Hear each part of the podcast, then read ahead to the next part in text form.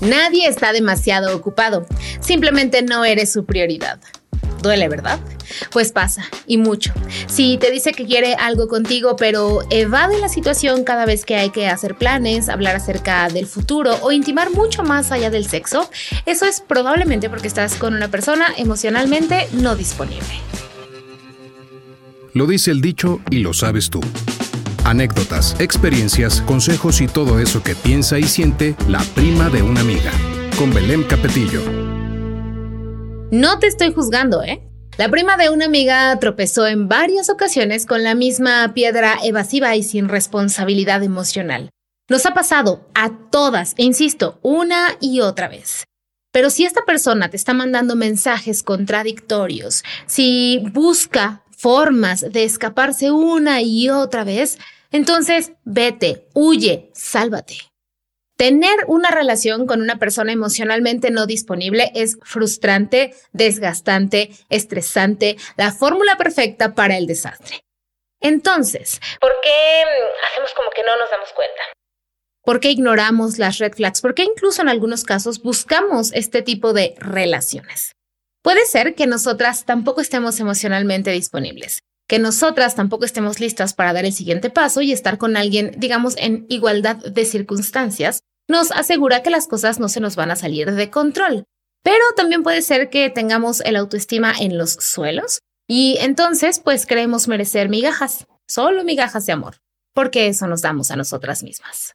Independientemente de que nos demos el tiempo de encontrar la causa raíz de este tipo de comportamientos, independientemente de que nos acerquemos con un profesional de la salud mental para identificar por qué estamos atrayendo y eligiendo a este tipo de hombres, Vale la pena también identificar cuáles son las señales, las primeras señales que nos dicen que ahí no es. La prima de una amiga hizo un máster en vivir y superar a los evasivos. Entonces, ¿cómo identificarlos? Terminaron una relación recientemente. Esto es un clásico. No en todos los casos, pero puede ser que esté todavía atorado con la ex. Puede ser que esté buscando al clavo que saca a otro clavo o que lo hunde más. Y ese sería el peor de los casos para ti. Ser la madre Teresa de Calcuta, no, hermana. Dar hasta que te duela, eh, no lo sé, Rick. Son muy aduladores y hasta aplican el clásico love bombing. Es decir, al principio eres la más hermosa, eres perfecta, te quieren dar todo. Esto es solo a corto plazo. Cuando te tienen, ya no te quieren. Siempre están ocupados. Tú te ajustas a sus tiempos, a sus rumbos, a sus necesidades. Un workaholic, un adicto al trabajo, también está tratando de llenar algunos vacíos emocionales. No todo es pasión. Entonces, tómalo en cuenta. Todos tenemos tiempo para lo que tenemos ganas son impuntuales y desconsiderados. Eso puede relacionarse con que están evadiendo una relación, evitando hacer compromisos y aunque es verdad que el hecho de que sean puntuales no significa que sean partidazos, por lo menos habla de cierto nivel de compromiso y respeto. No te presenta a los suyos a sus amigos, a su familia, esta probablemente es una de las señales más claras de que no te quiere en su vida. Un hombre que te quiere en su vida te mete en su vida. Tú no tienes que ganarte un lugar, él te da ese lugar. No habla sobre lo que siente y se siente incómodo cuando tú hablas acerca de tus emociones. Sé que parece que todo esto es en contra de ti, no lo es es él el que no puede lidiar con sus sentimientos, con sentimientos en general, con emociones en general.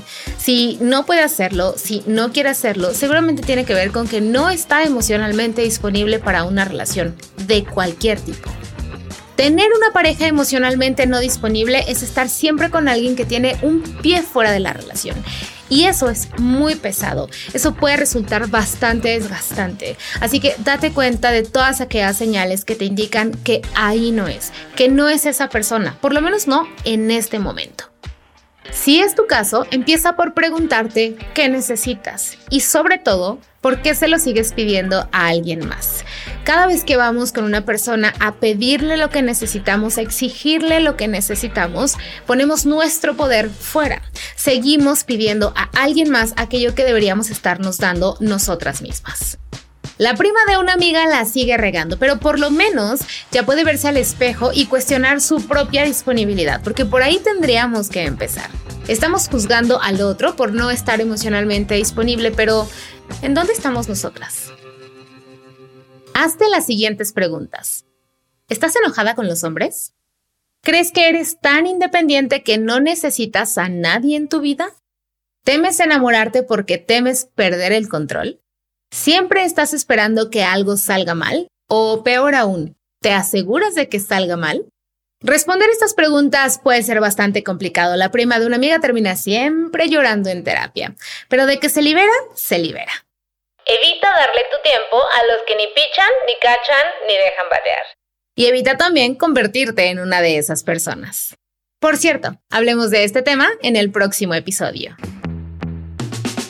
Gracias por estar aquí. Platiquemos sobre todo eso que te preocupa a ti y a la prima de una amiga. Sígueme en redes. La prima de una amiga soy yo en Facebook e Instagram y prima de una amiga en TikTok. Hasta la próxima. Adiós.